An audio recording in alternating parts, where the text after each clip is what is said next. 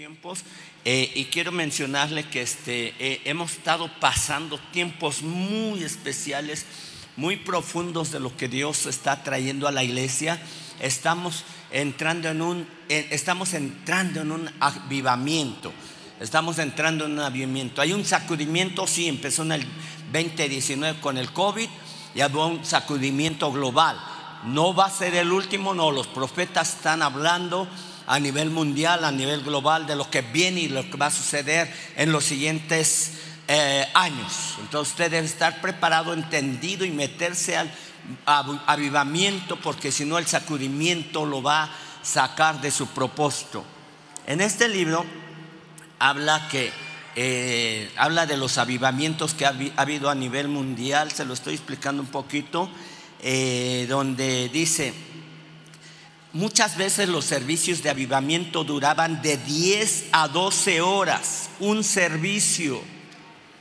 Yo sé que ya se le fue el ánimo porque ya sé que lo está esperando la comadre, que lo está esperando las semitas de, doble eh, queso y todo eso. Pero usted puede eh, entender lo que es estar en un servicio de 10 a 12 horas. Algunos.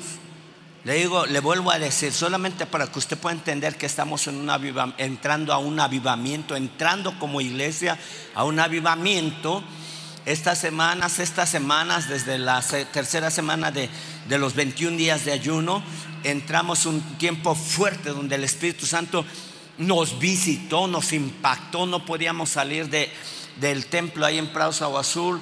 Eh, eran las 12, una de la mañana y seguíamos ahí, empezamos a las 8 de la noche y no podíamos salir a media semana cuando todos están ocupados.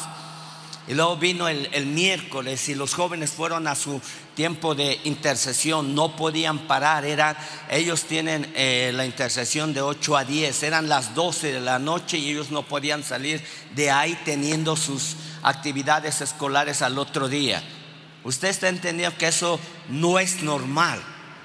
Es más normal que usted trabaje ocho horas de trabajo, pero dice, bueno, vamos a echarle otras dos horas, a lo mejor llega eh, otro cliente o vamos a, vamos a recibir, eh, ¿cómo se llaman las horas extras y pago extra? 10 horas, 12 horas, pero usted puede estar en un avivamiento 10, 12 horas sin salirse de ahí. Hoy lo vamos a practicar. En una hora, en una hora, pero bueno, o sea, es como... Vamos a decir que estuvimos mucho tiempo, pero mire, les, eh, dice, había médicos, abogados, profesores que escuchaban las cosas maravillosas que salían de los labios de los siervos de Dios, de Seymour, que era, fue el, avivamiento en Azusa. Están los avivamientos que ha habido en, varias partes del mundo, en Azusa, en, eh, en Pensacola, en Toronto, Canadá, en ah, Gales, Inglaterra, etcétera, etcétera. El derramamiento del Espíritu en avivamiento nos empodera para testificar en los últimos tiempos.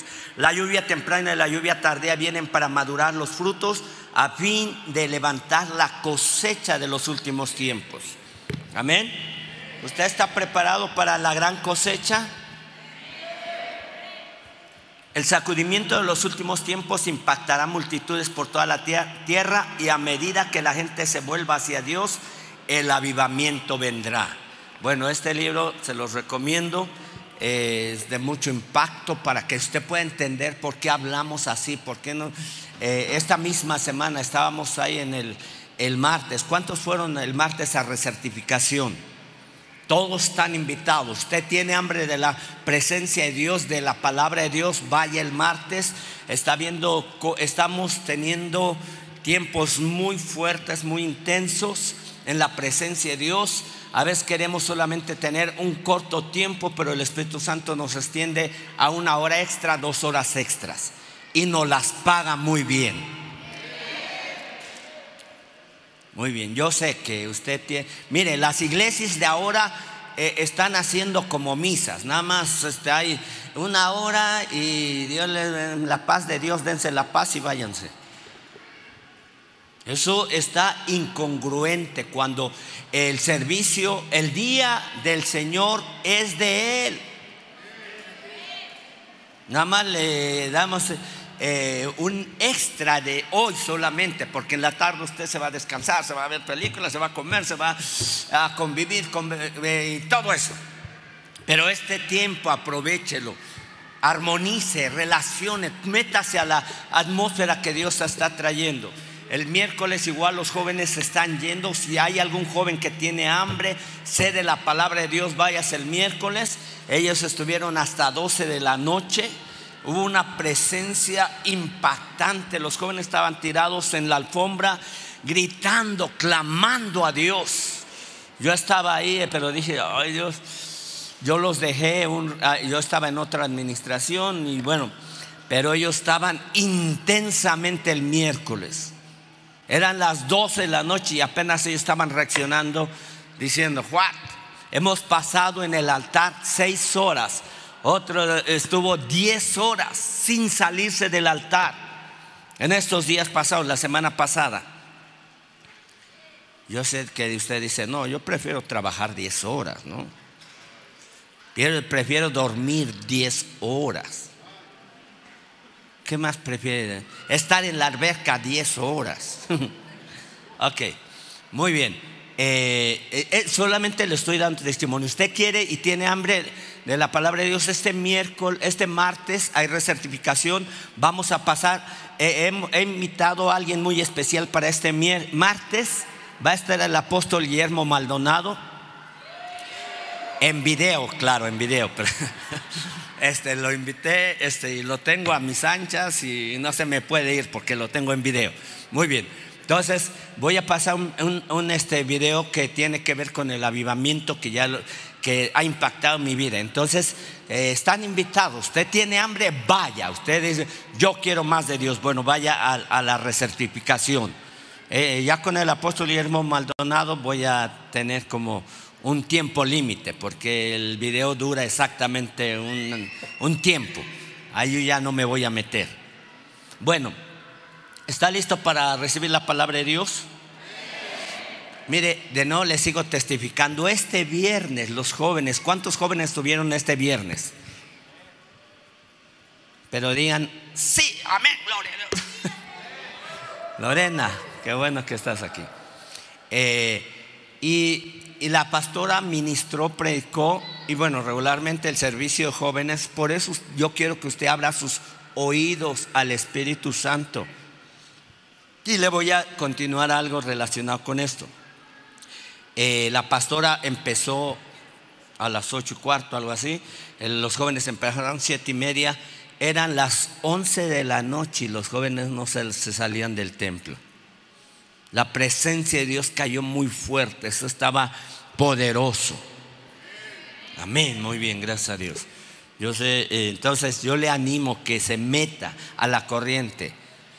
La ola del avivamiento nunca parará y no la vamos a parar y yo no quiero que pare, yo no la voy a detener. Amén, muy bien, muy bien. Entonces eh, vamos a este rápidamente, le voy a tomar un repaso, prepare su corazón eh, Hebreos 5, 11, 5, 11. hace ocho días solamente le voy a dar este repaso para que usted tenga relación de lo que continúo.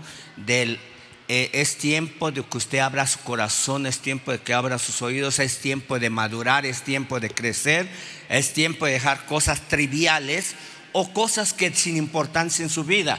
Usted abra su corazón al Espíritu Santo. Acerca de esto tenemos mucho que decir, mucho, por eso le estoy hable y hable y hable, y está pasando, está sucediendo cosas, pero es difícil de explicar, porque para que muchos puedan entender, deben de meterse en la ola del avivamiento y entender y percibir eso, por cuanto os habéis hecho tardos para...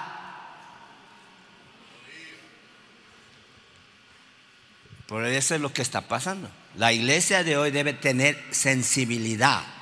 Recuerde que en el espíritu debemos de tener tres cosas, ya se lo repetí. El ver, el oír y el percibir. Usted es sensible al espíritu, usted va a oír, va a ver y va a percibir.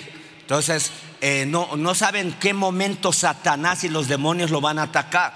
Cuando usted está sensible, va a entender cuando el enemigo anticipadamente previene ese ataque de Satanás a su, a su economía, a su vida, a su salud, a accidentes, problemas, gente que quiere eh, eh, arrebatarle la paz, la bendición. Gente, hace ocho días estábamos cancelando gente, personas que fueron amenazadas de muerte aquí. Otra, estuvimos eh, ministrando varias eh, áreas donde el Espíritu Santo guió. Y no sabemos a quién el enemigo está buscando para quererlo consumir, destruir. La palabra de Dios dice que el diablo viene para robar, matar y destruir. Esa es toda su obra. En todo tiempo, no tiene días de descanso, no tiene vacaciones. Satanás. Es más, Satanás no celebra el Día de la Madre porque no tiene. Pero por cuanto os habéis hecho tardos para oír, versículo 12, usted no se asuste, si es fuera, Satanás, no te quiero en mi vida. Debiendo ser ya maestros después de tanto tiempo, tenéis necesidad de que os vuelva a enseñar cuáles son los primeros rudimentos de la palabra de Dios. Y habéis llegado a ser tales que tenéis necesidad de leche y no de alimento sólido. Ya le estoy recordando. Siguiente versículo.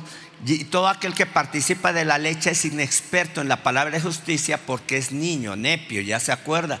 El nivel en la palabra griega, en el original, la palabra ahí es nepio, que comprende biológicamente de 0 a 2 años. Versículo 14.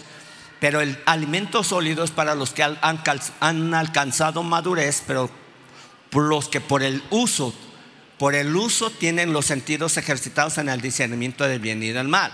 Alguien está usando eh, eh, los sentidos espirituales. Cuando no estás adentro, no puedes usar los sentidos espirituales. Cuando no estás sirviendo, no tienes los sentidos ejercitados. Cuando solamente estás pasivo y no, dame de comer. El, bebé, el nepio, el de 0 a 2 años, es un bebé, eh, por naturaleza es egoísta solamente quiere chilla porque quiere que le cambien el pañal. Chilla porque quiere leche. Es inexperto. No puede ejercitar más, no se le puede mover más. ¿Está aquí iglesia? ¿Está entendiendo? Entonces, eso es lo que este, en el repaso le que estaba mencionando. Entonces, eh, eh, eh, no tiene fundamentos, es alguien que está creciendo, usted está creciendo, usted está aprendiendo, se está metiendo a la, a la escuela de los creyentes, pero está decidiendo. Recuerde que el madurar no es decir, ya soy maduro. No, es un proceso, pero uno decide madurar. Diga, yo decido madurar. Ahora, quiero aclararles que la vida no lo hace maduro. Hay viejos que no han madurado ni papa, están más podridos que el camote, quién sabe qué. Ok, la vida no te hace madurar, eso, está, es una mentira. Conozco allá hombres, empresarios, políticos inmaduros, perdidos en sus cosas personales y de su egoísmo. Por eso nosotros debemos de entender que la madurez más alta a través de, del principio de la palabra es la sabiduría. Diga sabiduría. Vamos, diga sabiduría. Entonces, eh, por ende, eh, el siguiente, este, le mencioné que el siguiente nivel de madurez en la palabra de Dios, en las escrituras, es Paidión, un niño de 2 a 12, primera de Juan 2, 13.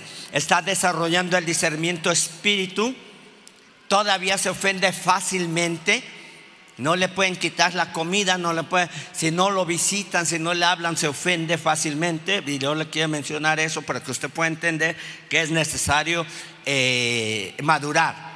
Es, por, es orgulloso y no le gusta que le digan cómo hacer las cosas. No le gusta que lo aconsejen porque él cree. Más bien dice Proverbios, el necio es sabio en su propia opinión. Tú le dices a un adolescente, mira, así son las que... Bueno, ahí anda en esa etapa, o sea, ya ven los adolescentes, todo adolecen. Aquí ya no hay adolescentes, ¿verdad? Eso, muy bien. Hay alguien que lo está cubriendo acá adelante. Entonces, Entonces os escribo a vosotros, padres, porque conocéis al que es de los principios, os escribo a jóvenes, porque habéis vencido al maligno. Os escribo a vosotros, hijitos, que es la palabra paidión, porque habéis conocido al Padre. Apenas está entendiendo la paternidad, está entendiendo que es hijo de Dios y por ende debe de empezar a caminar en el camino de Dios, servirle a su Padre en el reino y ser parte de un crecimiento. En la cultura judía en el Antiguo Testamento, eh, los judíos eh, a los 12 años al niño, hasta el día de hoy, hacen su bar que es la forma en que ellos eh, dicen toda la Torah o tal la ley de Moisés, el Pentateuco, los cinco libros primeros de la Biblia, los dicen de memoria. A los 12 años les dan la posición de personas maduras, aunque no lo sean. Pero en el Antiguo Testamento, o más bien en el Antiguo este, Israel, el papá le daba su primera oveja a su niño de 12 años y le confiaba que si se la cuidaba, le podía dar más. El padre quiere darte más, pero si no los fiel en lo poco, menos en lo mucho. Varios han recibido dones, ministerios, y a veces los opcionan en usarlos. Bueno, hoy no tengo tiempo. Bueno, eso eh, voy a ver cuándo. A veces hay un proceso de restauración, de, eh, de, reestructuración, de, de levantarse uno. Pero Dios quiere usar tu vida. Dile al que está junto a ti, Dios quiere usar tu vida. Aunque no lo creas, Dios quiere usar tu vida, varón, mujer, Dios quiere usar tu vida. Tú eres un propósito en esta tierra. Tú no eres un, un este, una aventura de tus papás. Entonces un propósito, ha sido creado con un propósito específico en esta tierra. Amén. Ese nivel de o el segundo es de 0 a 2 años, eh, se conforma solamente conocer los rudimentos de la palabra de Dios. No puede explicar más de la palabra de Dios porque no tiene habilidad, no tiene revelación, no ha, no ha eh, eh, desarrollado los sentidos espirituales a otro nivel. Entonces eh, no puede entender si esa persona está enferma por un demonio o por solamente por una situación normal. Entonces eh, eh, es un nivel donde no se alcanza a ver más allá. Vamos al tercer nivel, es un repaso rápidamente. Gálatas 4:19, que es la palabra tecnón. La palabra tecnón, usted sabe, Hijitos míos, por quienes vuelvo a sufrir dolores de parto hasta que Cristo sea formado en vosotros. El apóstol está clamando con, eh, eh, con esos dolores de parto. Las mujeres entienden muy claramente eso. Y entre paréntesis, hablando de partos, eh, tenemos nuevo integrante de la alabanza, gracias a Dios. Ya, ya nació eh, la hija de Moni o la dirigente de alabanza, la mentora Moni, y si está viéndonos un abrazo hija. Y bueno, yo creo que ahorita la bebé en los brazos de papá, en los brazos de papá, y que le cambie el, pañal también el papá, porque... Pero sí, ahí sígala cantando. Pues gracias Dios, yo no me quiero ir. Muy bien. Eh, gracias a Dios, felicidades, Moni por eso. Bueno, me acordé por dolores de parto. Bueno, entonces el apóstol Pablo gemía, clamaba, porque tú, porque tú, porque tú, porque tú, porque yo sea formado, que Cristo sea formado en mí. Hay alguien que va a estar orando para que Cristo sea formado en ti. Este tercer nivel le cuesta trabajo igual reconocer sus errores. Le, eh, eh, pone en práctica muchas veces lo que le conviene o lo que le acomoda. Todavía está batallando en su carácter porque pone primero los dones antes que el carácter. Recuerde que el carácter y los dones deben de tener un nivel de balance. Diga balance. Debe tener un nivel de balance los dones o el poder, recibiréis poder dunamis, pero debemos de estar bajo autoridad, carácter. Habla de dunamis y habla de autoridad. O sea, los demonios reconocen quién está bajo autoridad. Tenemos poder y autoridad, sí, pero no podemos usar el poder sin ser delegado en autoridad. Usted sabe, un, policía no puede ser nada más su placa así o disparar nada más su pistola así. Este a veces agarra su pistola y sus dones y sus, y sus habilidades espirituales para presunción a veces. No siempre, pero a veces. Pero es un nivel que hay que seguir desarrollando. Eh, eh, sienten que no necesitan consejo. Está entre el proceso de 12 años en adelante, biológicamente hablando. ¿Está acá, iglesia? Yo sé que algunos dicen, bueno, yo no soy, ya no, no, no exagero, me tendré un poquito. No, sí, porque hay algunos que eh, como que ah, le hacen como que la Virgen le habla. ¿Es para ti? Diga, es para mí la palabra de Dios. No os hagáis guajes, dice un versículo. No, que no está en la Biblia, claro, que no está en la Biblia. Ok, eh, estos tecnón o este nivel eh, eh, son personas que viven en la iglesia, quieren posiciones, quieren títulos. No se conforman con solamente ser hijos de casa, sino quieren el título y la posición de un padre. Y eso le pasó al rey David. Su hijo Absalón quiso y lo derrocó y lo expulsó de su reino. Absalón y tomó su posición en el trono, le dividió el trono. Y esos hijos Absalones buscan eh, competir con el papá. Pero nunca Dios va a respaldar eso. Nunca Dios va a respaldar ni lo ha respaldado. Entonces, e, este nivel eh, eh, les gusta halagos y principalmente título de exposición. Eh, mm, cuando son corregidos no tienen una buena actitud. ¿A usted le gusta ser corregido varón? Yo sé, los otros no, porque yo soy, ¿cómo va esa canción? Yo soy el que soy y no me parezco a nadie. o no sé, hay varones que no me digas, ya lo sé, ni sabe nada. Pero bueno, Dios te puso una profeta local en tu casa, varón de Dios, si estás casado. Diga amén. Dios te puso una profeta local que es tu esposa. ahora digan los esposos que tienen a su esposa. Eh, gracias a Dios, diga gracias a Dios por mi esposa, diga. Unos se callaron, están pensando no sé en qué, pero bueno. O digan, gracias a Dios por la suegra que me dio a su hija. Menos, eso estuvo peor el asunto, ¿no? Eso ya digo, como que no es bíblico. Pero bueno, este, seguimos adelante. Ok. El siguiente nivel o el cuarto nivel de, la, de, madurez espiritual es el huyo otelio, Romanos 8:14. Los que saben, eh, los que son guiados por el Espíritu de Dios, estos son hijos de Dios. Estos son hijos maduros. Estos entienden la relación espiritual aún del cuerpo de Cristo. No están desconectados, están relacionados. Hay una sola dirección. Efesios 4:3 dice solícitos en guardar la unidad en el espíritu, en el vínculo de la paz. Pone Efesios 4:3. Habla de una relación más fuerte, una estrechez en el cuerpo de Cristo. Eso no se les tiene que decir dos veces. Ve por las tortillas.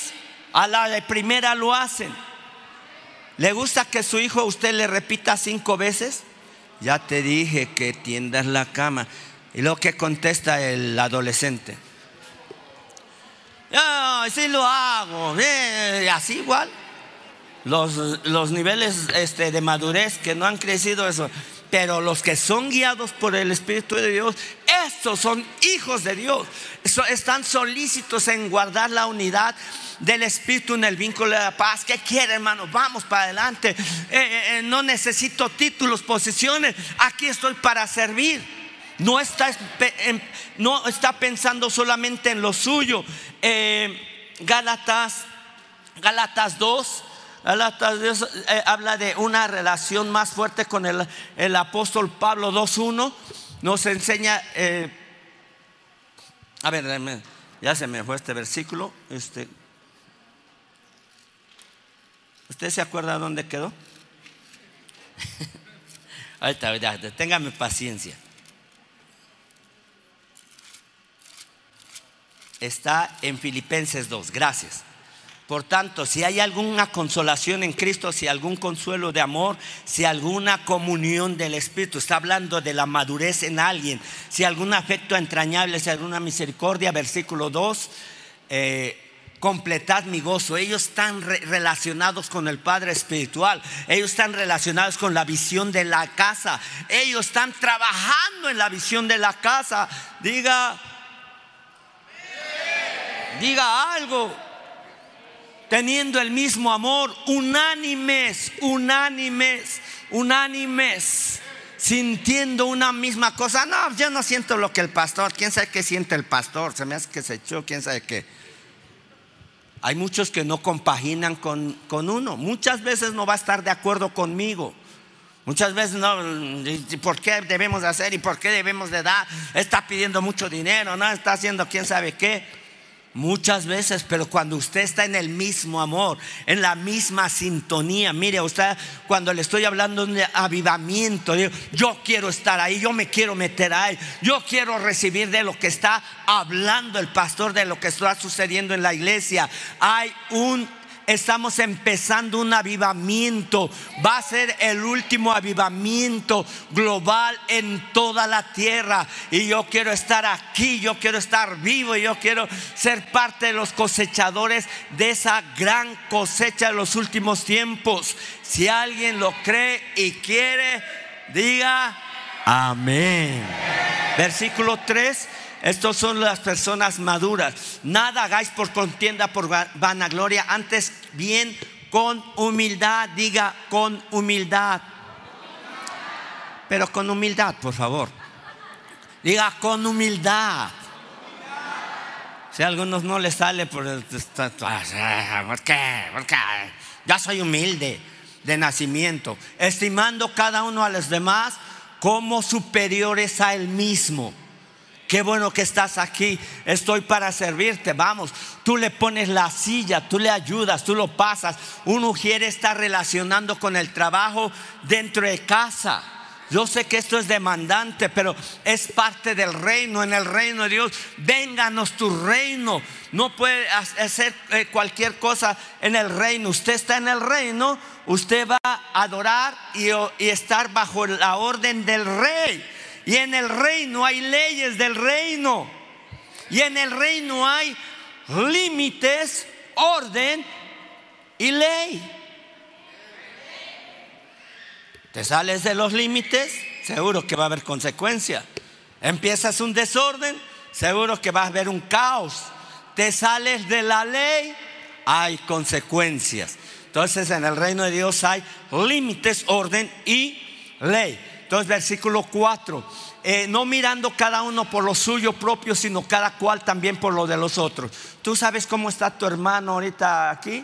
Usted sabe cómo está la mentora Olga, esté orando por la mentora o algo. Se está conectada, Olga, se está conectada, la bendecimos, declaramos fortaleza en su cuerpo. Bendiga la mentora Olga. Está pasando una secuela del cáncer pero estamos clamando y llorando por ella. Es una sierva de Dios aquí, ha mantenido por muchos años su testimonio, su fidelidad y su servicio, aún cuando ese, espíritu maligno la quería atormentar, ella estaba acá sirviendo a Dios eh, y participando y la bendecimos donde quiera que esté. No mirando, ay, es que nadie me ha ayudado, nadie me ha aconsejado, nadie se me acerca. A ver, tú acércate a alguien más, lo que siembras vas a cosechar. De este lado,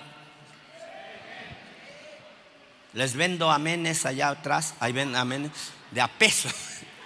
Ok, ustedes saben, cuando usted va al estadio, compra todas esas tiras para hacer ruido. Se me hace que vamos a vender allá atrás eh, todo eso que venden en el estadio, matracas, este, eh, gorritos, este, y todo eso, para que cuando entre acá, una barra. Soy poblano, soy poblano. No, eso no. Versículo 5.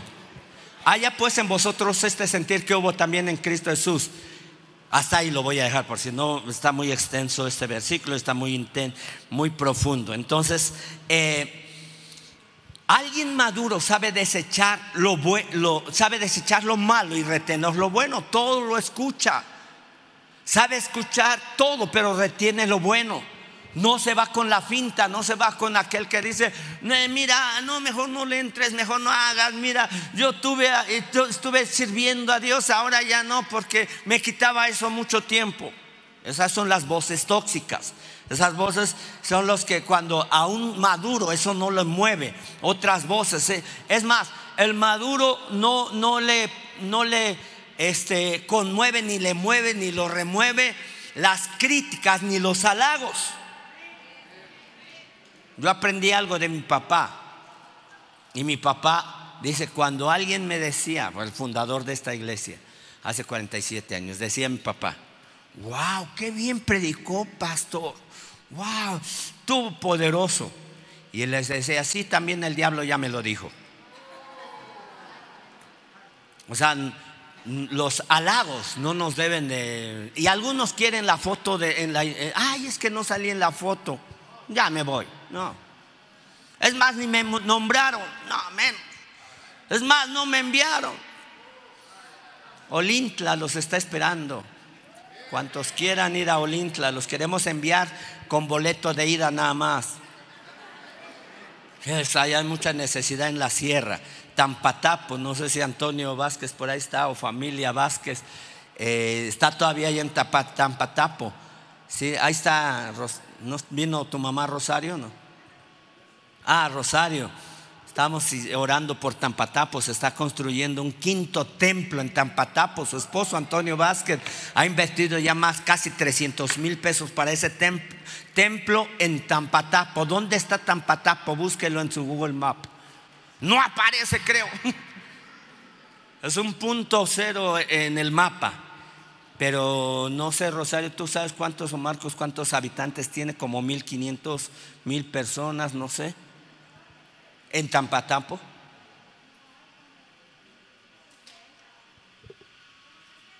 Sesenta personas. Y usted dice, ¿y qué, hacen allá? Ok, por eso le leí el otro versículo. si usted tiene una ofrenda para Tampatapo, mándela para allá. Próximamente voy a ir a Tampatapo. Tenemos que caminar tres horas de Olintla a Tampatapo, por la sierra, por la selva media, es selva media. Está muy bonito, la verdad. Los que gusten conmigo, pero deben de ser líderes activos solamente. Porque está grueso el asunto. Los demonios están pero listos para, si no copelas, y no compelas con los demonios, porque yo voy para sacar. Mire, fuimos a Tampatapo y ese testimonio, no sé cuántos años, había un joven como de 21 años. ¿Cuántos años estaba imposibilitado sin moverse, atado en brujería, hechicería? Isabela, ¿te acuerdas? Amelie creo que estaba también. Fuimos a esa casa y la mamá dice, ya lo llevamos el doctor a Puebla, ya lo llevamos a México, ya lo llevamos a cuánto doctor, y no encuentra nada. Por años ese joven, delgado, flaco, estaba completamente perdido. Le digo, ¿tú crees en Jesucristo? Los entregué a Cristo, los, eh, eh, le confirmamos la salvación en sus corazones. Le digo, ¿tú crees que Jesucristo puede hacer un milagro? Mamá y abuela pueden creer que Jesucristo, sí lo creemos. El brujo pudo, no pudo, ya le pagamos muchos miles de pesos, ellos nos dijeron. En ese momento declaré la palabra y le digo, en el nombre de Cristo, estás sano, libre de tu espíritu maligno, inmundo. Te vas, brujería, hechicería, te vas en este momento. Y le dije, dame diez sentadillas. Cuando no se podía ni valer de sí mismo no se podía ni sentar, lo tenían que acostar un muchacho en su plena jovialidad.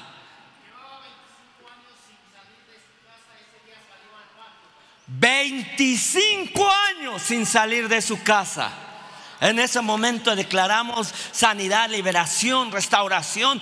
Toda brujería y hechicería se canceló. Le dije, dame 10 sentadillas. En ese momento empezó a hacer sentadillas. Digo, más, vamos, agita tu cuerpo. Empezó a moverse y por primera vez por su propio pie salió de su casa. Denle fuerte ese aplauso a Jesucristo.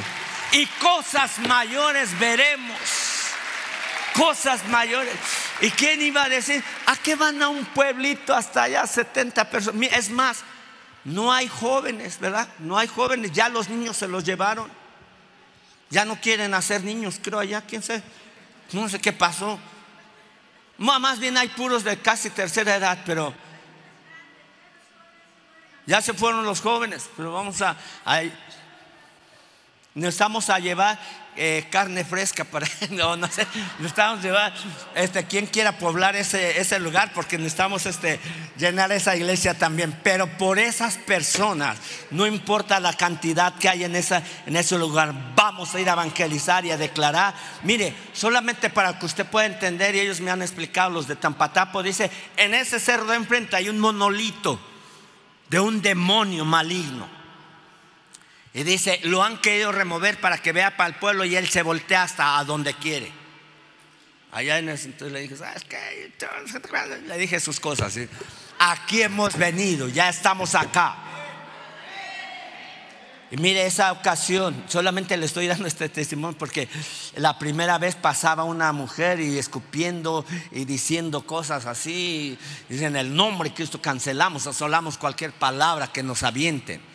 Y así fue en esos pueblos. Ahí en Olintla, la primera vez que estaban poniendo las piedras para el templo, pasó al brujo mayor, así le llamaban. Entonces pasó una persona sin playera Así, eh, sí, claro, hay, calor y pensamos, pues es normal que se quiten la playera, así despechugados. Este, pero lo que me pareció curioso es que iba donde estábamos sacando la piedra, literalmente partiendo piedra en la cantera, nos pasaban la, piedra, la cargábamos, la llevábamos como 20, 30 metros a la camioneta, piedras como de 30, 50 kilos de peso. Este, y esa, persona donde estábamos pasando empezó a escupir, escupir, escupir. una, una, cosa es que ya salga el bajolote, ¿no? Y luego que echó el gallo, le fue la gallina, los pollitos. Digo, ¿ahora qué pasó? Que ya no es normal. Entonces yo le pregunté a esta persona, ¿por qué escupe tanto? Ese es el brujo mayor y los quiere fuera y los está maldiciendo.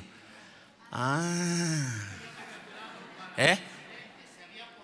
y se postuló para presidente del pueblo. Ese pueblo ahorita es muy próspero, pero cuando llegamos era un pueblo mísero, así como se lo estoy diciendo, un pueblo mísero. Era completamente pobre y mísero. Ahora es un pueblo próspero. Y ese, ese brujo mayor, este, eh, ese pero mayor es el que está con nosotros. Bueno, aquí está Silvestre, que también pasamos muchas aventuras por allá. Pasto Aventuras, no, este, este, bueno, Pasto Aventuras, Pastor Aventuras. Entonces, eh, y, entonces empezamos a cancelar, pasamos a medianoche a caminar en las calles del pueblo, asolando, cancelando, arrancando, rompiendo toda brujería hechicería. ¿Y sabe cuál era el tour en Olintla? Era, íbamos caminando. Ah, mire, en esta esquina vive la bruja mayor. ¡Wow! Admiren su casa, ¡wow! No veo otra cuadra. Aquí hay dos brujos también. Wow, ese era el, todo el tour. Más brujos por allá, más brujas por allá, otras que no se peinan, otras que están desde. Ok, de todavía y de todo. Ok, entonces, y entonces eh, este que se pospuso para presidente municipal dijo: Cuando yo sea presidente, voy a sacar a los cristianos de acá. Fue una de sus amenazas contra nosotros no se quedó en la posición de presidente municipal, pasó un tiempo más.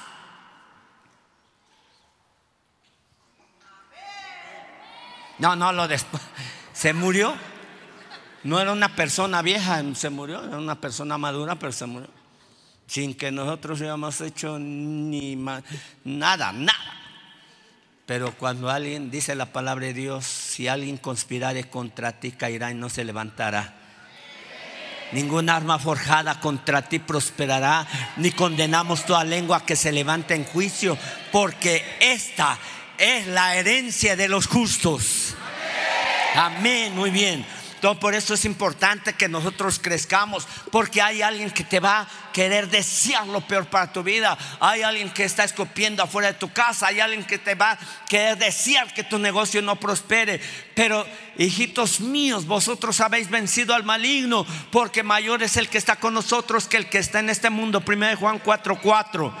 Usted debe de activarlo viviéndolo, no nada más expresándolo, memorícelo, pero usted debe de estar activo en eso. Los habéis vencido a quién? Al enemigo y a los demonios. El enemigo ya no te va a desanimar más. El enemigo no te va a sacar de tu propósito. Dile, Satanás, ¿sabes qué? Te vas a topar conmigo. Oídme bien, Satanás, porque esta es una iglesia, así como lo dijo anciano Isaías, esto es una iglesia guerrera.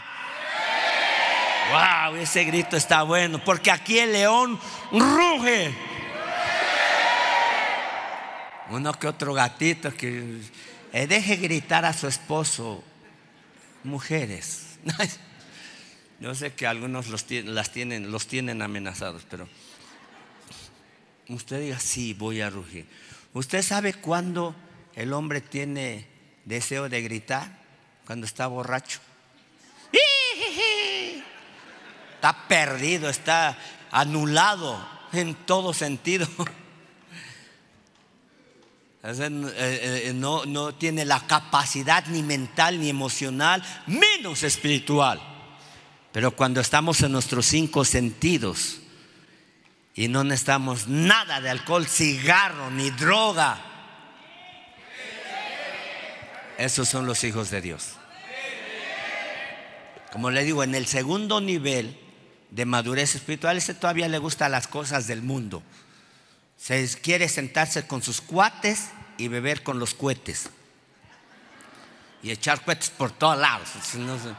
Usted no puede estar conviviendo y conviviendo con ese mundo. Tiene compañerismo, tiene familia, sí, pero en el momento hay que pintar la raya. Sabes que yo soy hijo de Dios. Ah, tu religión no te lo permite. No, mi religión me permite hacer todo. Pero mi convicción y mi relación decido agradar al que me envió y me dio nombre eh, delante de él. Esa es la diferencia radicales. No nos podemos compaginar con el mundo. Primera Juan 3.1 dice, porque ellos no nos conocen porque tampoco a él le conocieron. Mirad cuál amor nos ha dado el Padre para que seamos llamados hijos de Dios, llamados. Aquí ya está un nivel, es el tercer nivel eh, eh, pero estamos entendiendo. Por eso el mundo no nos conoce porque a Él no le conoció. Amén. Debemos de entender esta relación, necesitamos crecer en lo espiritual, necesitamos crecer en nuestro carácter de la palabra de Dios. Le vuelvo a decir, hay gente que piensa que la vida lo formó, más bien lo deformó permite que la palabra te, te, eh, te, fortalezca, te haga crecer. Cuando tú le pides a un consejo a alguien que fue borracho, que está borracho, que está drogado, te va a decir pura tontería y bobería. No hay tontos, pero se hacen. Acá no hay, así. Esos sí no vinieron para que vean. Ok, entonces, a veces nuestro entorno social, cultural, familiar, no nos deja crecer porque escuchamos voces que nos detienen para seguir creciendo. Esas son voces tóxicas. ¿Le gustan las tóxicas, los tóxicos? Entonces, vente, te voy a invitar a una comida cuando sabes que ahí hay pura borrachera, doble sentido y pura adulterio y fornicación. ¿Qué va a ser allá? Ahora, si vas a ser luz en medio de las tinieblas, esa es otra cosa. Llegas y este, oras por los alimentos, marcas la diferencia en tu vida y dices, soy hijo de Dios. Tómate una, pero que sea coca sin alcohol. ¿No? ¿Qué pasó? ¿Sí? O sea, coca y pues no hay piquete. Así debe ser, claro y conciso. Bueno, nada más para, ¿cómo dicen? Para aperitivo, ¿cómo dicen? Algo así. Digestivo. Necesitamos un digestivo. No, pues échese un destápalo, de esos que le echan al excusado. Nada. No. Entonces, este, usted debe de entender que no necesitamos compaginar con el mundo. No le necesitamos pedir prestado nada a Satanás. Nada, necesitamos eh, compaginar con el mundo, con, el, con la forma de vida de ellos. ¿Estamos acá, iglesia? Hay atmósferas o personas que nos contaminan, no nos ayudan a crecer en nuestra espiritual, espiritualidad y madurez en Dios. Júntate con sabios y sabio serás. Proverbios 1.7. Júntate con sabios, no con necios. Dentro de la iglesia también. No gente que ha vivido la vida, ese es el principio de la sabiduría, es el temor de Jehová. Los insensatos, vea, eh, eh, como los, este, los proverbios antitéticos. Principio de sabiduría, pero los insensatos, esto es lo contrario. el principio de la sabiduría es el temor a Jehová. Tú te vas a dar cuenta quién tiene temor a Jehová. Tú te vas a, dar, cuenta quién es un insensato porque desprecia la sabiduría. ¿Vas a servir a Dios? Ahorita no, ese es un insensato. Porque desprecia la sabiduría. Tengo temor a Dios, claro que voy a servir a Dios, claro que le voy a honrar, claro que le voy a dar y honrar con mis bienes materiales. Ah, gracias.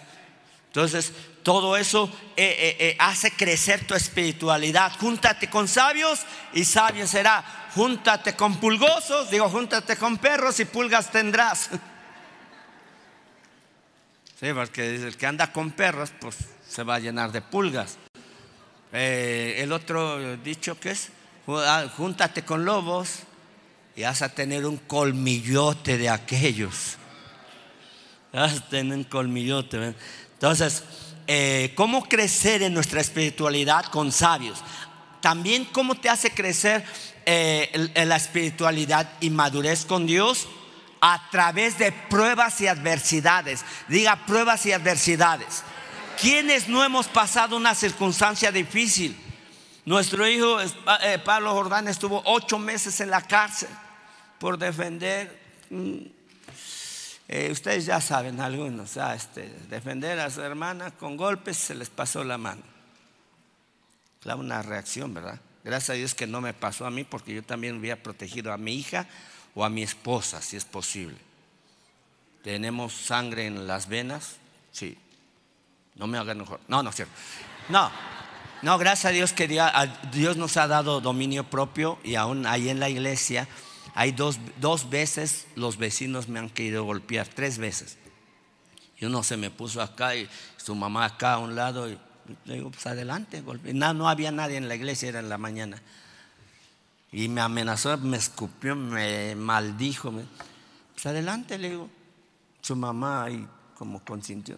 Lo otro vecino, que era un abogado, no se fue de ahí, que me empezó a empujar y te quién sabe qué y los jóvenes querían meterse para defenderme, era una reunión de jóvenes.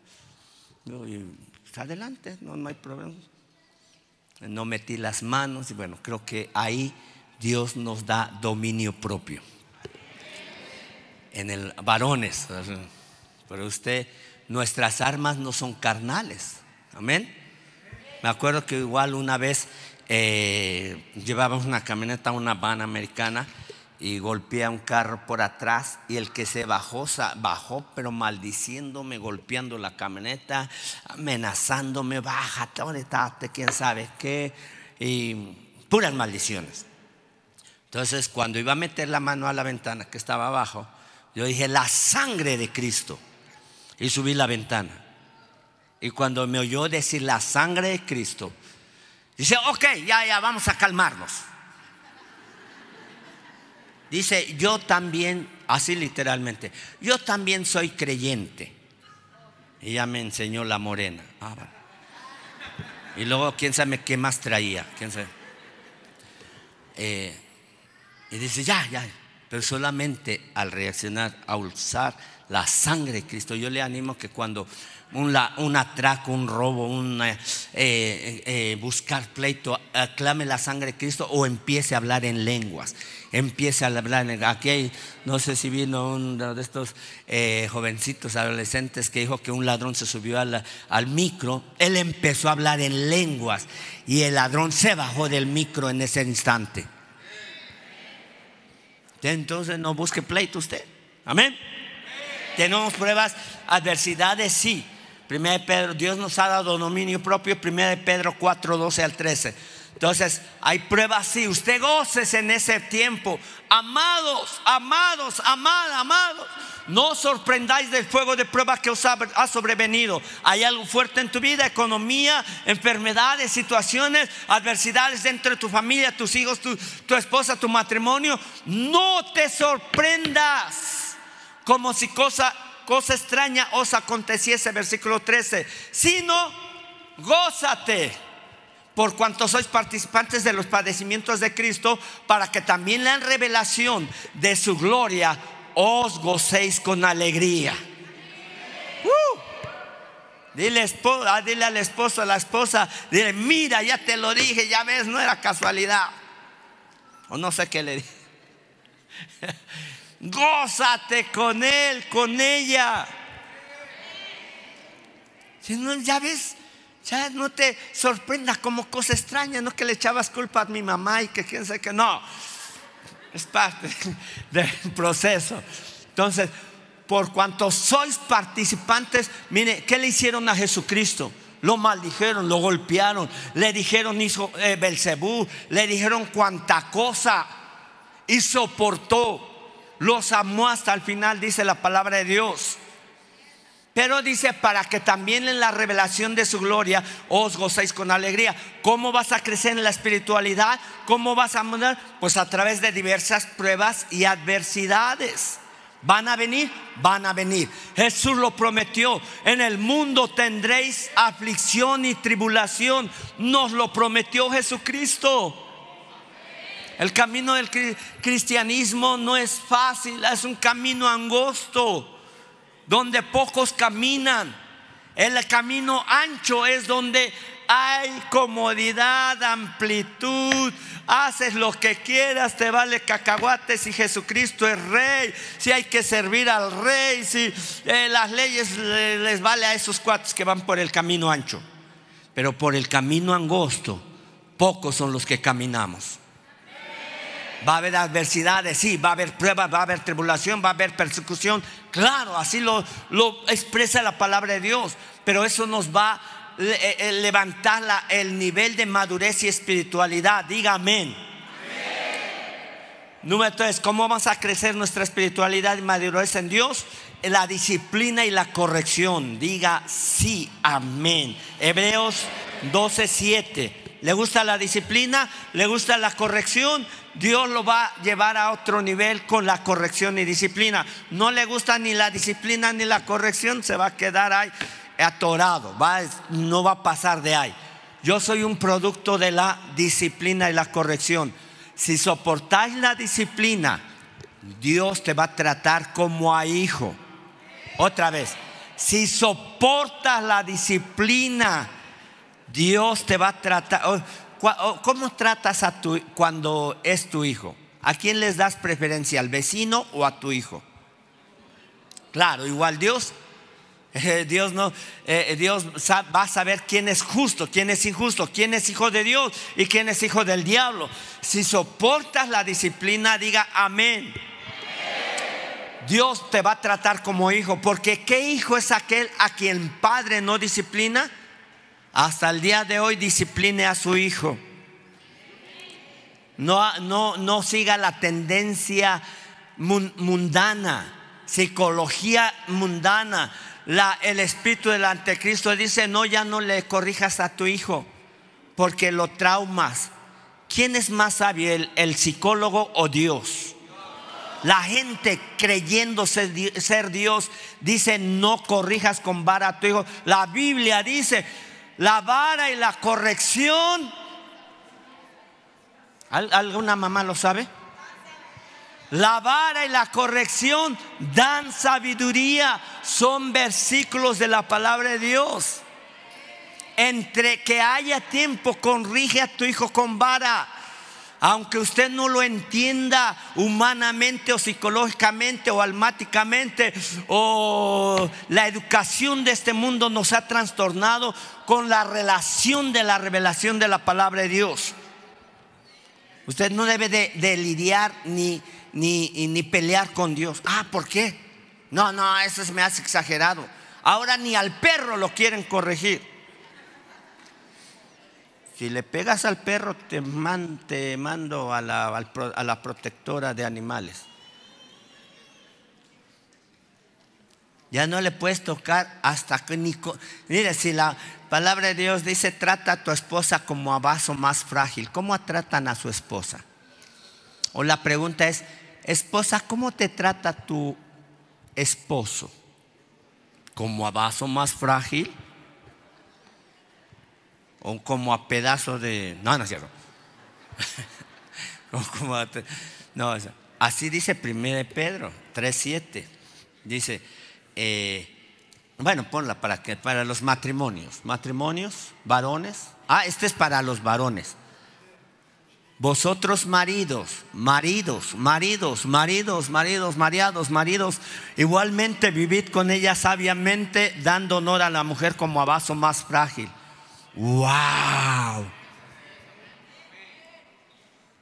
¿Cómo, trata un vaso frágil? No, la, no el vaso de, de metales. Ah, ya lo aventó al fregadero, ya está fregado.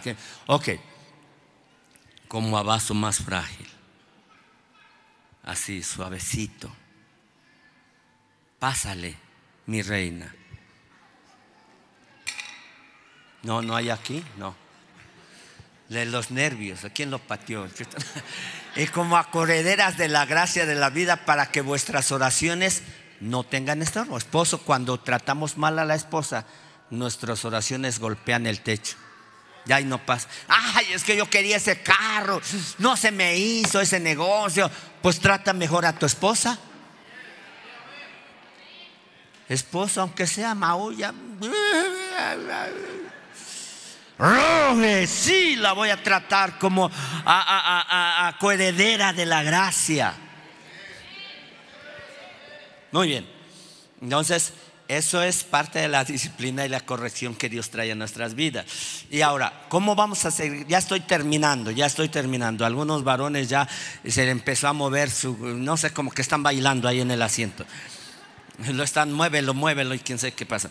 Ok, es que se sienten ya incómodos. Entonces vamos para allá, se crece la fe, ya no sabe qué, qué hacer. Ok, número cuatro.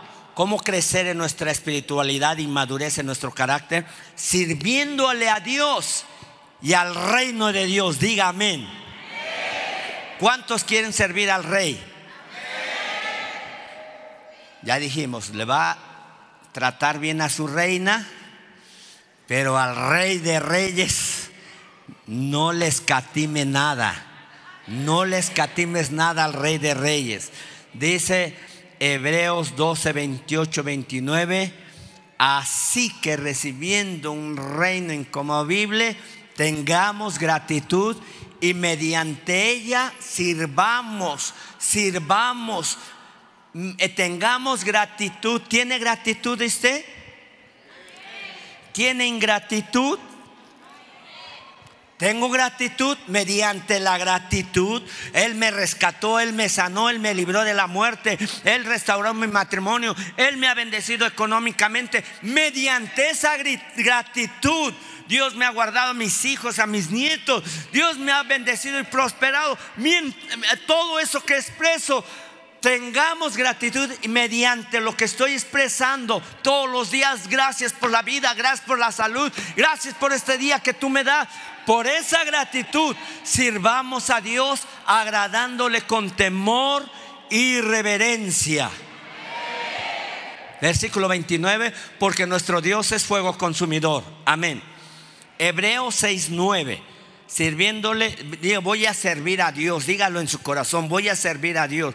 Hay muchas maneras de servir. Hay gente que va a servir honrando a Dios con sus bienes materiales. Otros vamos a ser pastores de tiempo completo, otros van a ser ancianos, eh, sirviendo a Dios de muchas maneras, expandiendo el reino de Dios a través de los discipulados, a través de las casas de paz. Pero hay muchas maneras de servir. Algunos van a estar horas y horas en el altar intercediendo y a lo mejor nadie va a saber que hay alguien está orando por ti, clamando a Dios, está sirviendo a Dios, pero otros van a ser los empresarios que van a empoderar económicamente el reino de Dios. Los millonarios de la iglesia. Pero si no has dado ni mil, pues menos millones. Dios quiere, mire, ¿Quién tiene la millonada en el mundo? Los gente perversa, empresaria corrupta, política, gente sicarios, malignos, gente injusta. Es una, le vuelvo a decir, es eh, eh, una de las eh, todavía que, áreas que el diablo tiene total dominio sobre las riquezas. Ese bastión se lo tenemos que quitar a Satanás. ¿Cómo se lo vamos a quitar? Dando Bíblicamente no hay otra forma. Da y se te os dará. No hay otra forma de honrar a Dios para recibir más económicamente. En el reino de Dios no. Dame y si me sobra te doy. No, no hay nada que pueda decir. Si no le damos a Dios no podemos recibir más. Estamos acá, iglesia. Pero en cuanto a vosotros, oh amados, estamos persuadidos de cosas mejores y que pertenecen a la salvación, aunque hablamos así. Versículo 10 porque Dios no, no, es injusto para olvidar nuestra obra y el trabajo de amor que habéis mostrado hacia su nombre, habiendo servido a quién? A los santos y sirviéndoles más. Líder, sublíder, discípulo de Jesús, le ha servido a los santos, Dios te lo va a recompensar. Dios no es injusto para olvidar la obra que has hecho por uno de esos pequeños. Le has sembrado, le has bendecido, le has e-, evangelizado, lo has entregado a Cristo, lo has llevado a tu casa de paz, lo has traído a este lugar. Dios no es injusto para olvidar vuestra obra y el trabajo de amor. Diga, para Jesucristo debo de trabajar con amor. Es complicado porque ¿qué es lo que te apasiona hacer allá? ¿Deporte? ¿Al gym le echas todos los kilos? Estás, escuchas en el gimnasio pura loquera. Le, le dicen, ah, y todos se sorprenden. Y acá en la iglesia, amén. Eh. levántate. Eh. a comer. A ver a qué hora está la comida. Ok, entonces, Dios no es injusto. Todo lo que es para el reino, Dios te lo va a recompensar. Dice la palabra de Dios que ni un vaso de agua quedará sin recompensa si se lo das a estos pequeños. Por eso a mí me interesa ir de nuevo a Tampatapo. Si son esas 70 personas, vamos a ir por esas 70 personas. Y vamos a ir sanando, liberando a esas personas de la opresión de Satanás. Versículo siguiente, versículo 11. Mm, nada, están, y nada más. Y le voy a dar una última, pero bombita. O sea, le va a caer, pero de bomba. Eh, ¿Quieren una bomba o yucateca? No, ¿verdad? No, no, no, este, una bomba de la palabra de Dios. Malaquías 3:14 a mí me impactó, me quebrantó, me... Ay, Señor, ¿cómo está escrito esto? Habéis dicho, por demás es servir a Dios, ¿qué aprovecha que guardemos su ley? ¿Qué? Que andemos afligidos en la presencia de Dios de los ejércitos, como que eso no tiene sentido. ¿Para qué hacemos eso? Por demás se servir a Dios. ¿Qué aprovecha que guardemos su ley? ¿No? Como que no tiene ni sentido buscar a Dios, no tiene ni eh, que andemos afligidos. ¿Para qué te afliges a ir a buscar a Dios? Versículo 15. Decimos pues ahora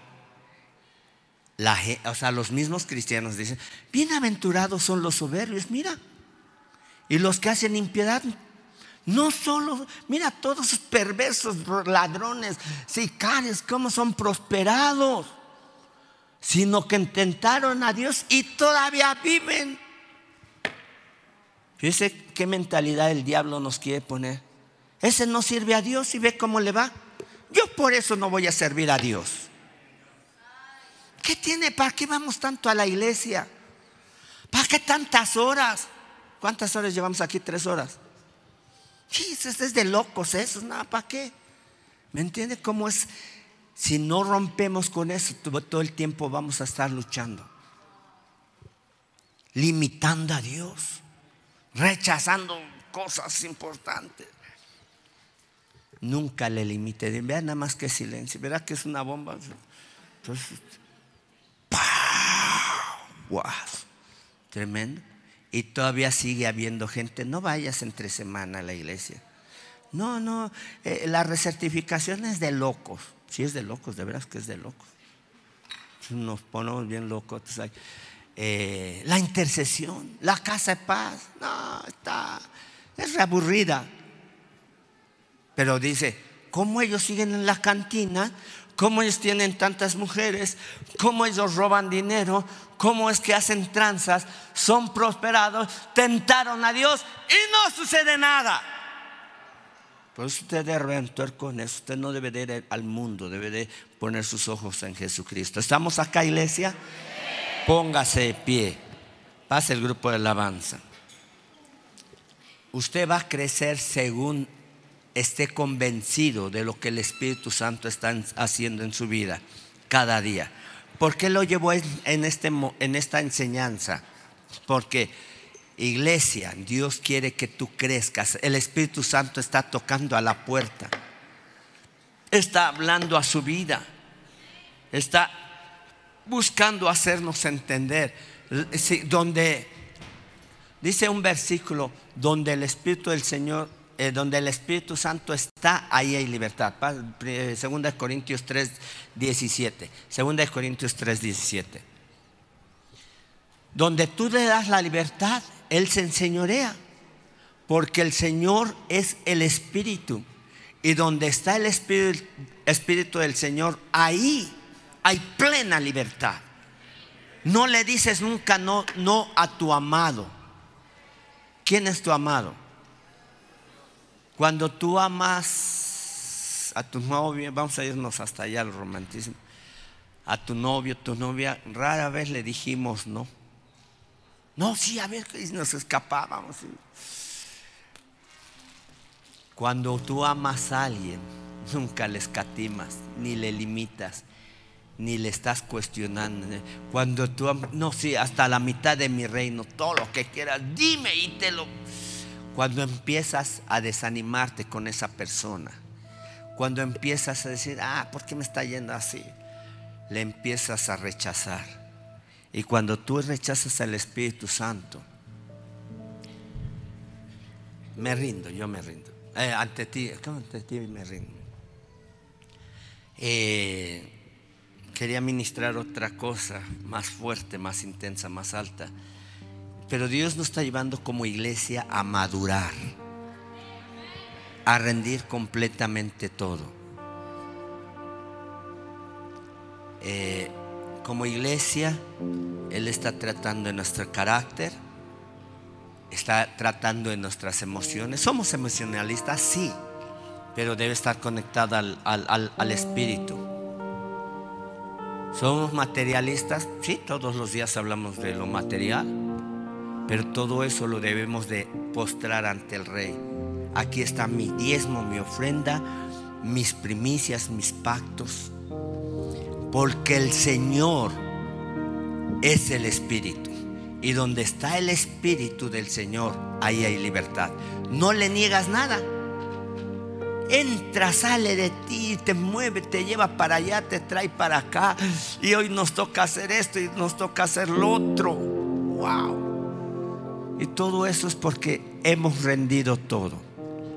Y una vez más, es como una pausa en este mover de avivamiento que el Espíritu Santo eh, para meditar en nuestros caminos, reconocerlo en nuestros caminos, reconócelo en tu, en tu economía. Ya dijimos, ya le hablamos otra vez, le vuelvo a decir en su matrimonio.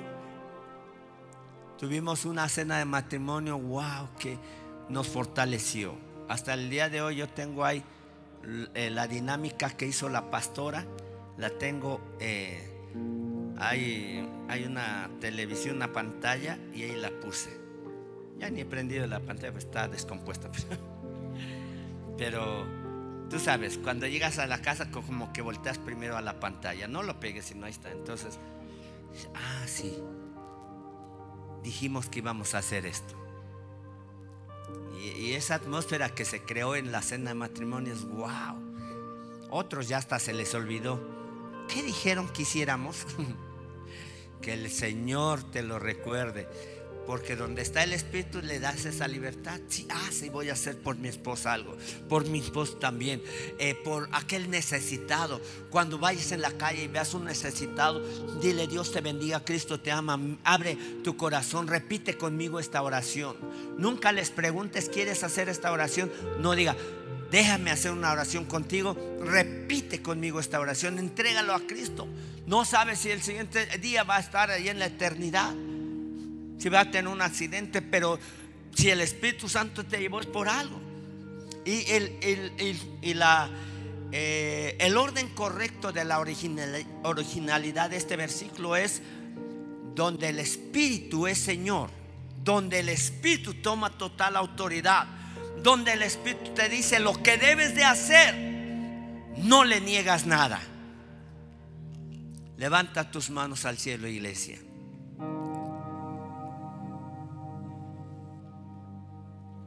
No te resistas más a ese mover del Espíritu Santo. Él es como un viento, dice Juan 3. Él sopla y se mueve a donde quiere. A veces no nos gusta ir hacia un lado o hacer algunas cosas porque no le hemos rendido completamente y nos cuesta trabajo eh, dejarnos llevar por ese viento del Espíritu Santo.